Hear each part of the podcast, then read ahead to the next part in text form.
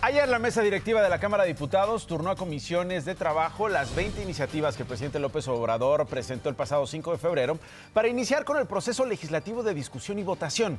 17 propuestas serán dictaminadas por la Comisión de Puntos Constitucionales, entre ellas que los jueces sean electos por voto popular, la pensión para adultos mayores y la prohibición del maltrato animal, entre otras. Ojo, es muy difícil que el presidente consiga votos para que éstas prosperen.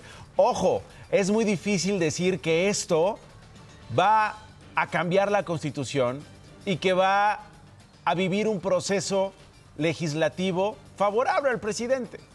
Es muy complicado. Lo dijo el presidente claramente en la mañanera esta semana. Son tiempos electorales y este proyecto de tantas reformas es para la elección.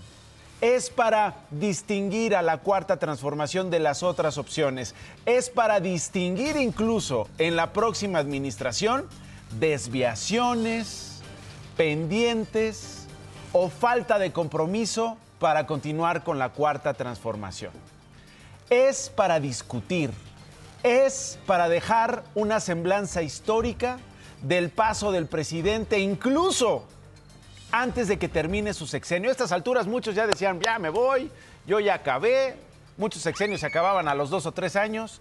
Hoy tenemos un presidente que sigue dando de qué hablar, poniendo el debate con cosas que no necesariamente se pueden concretar, con cosas que claramente ya están en la Constitución, que a lo mejor necesitan algún tipo de modificación, pero que en el fondo quieren contrastar los dos proyectos que se presentan a elección el próximo 2 de junio.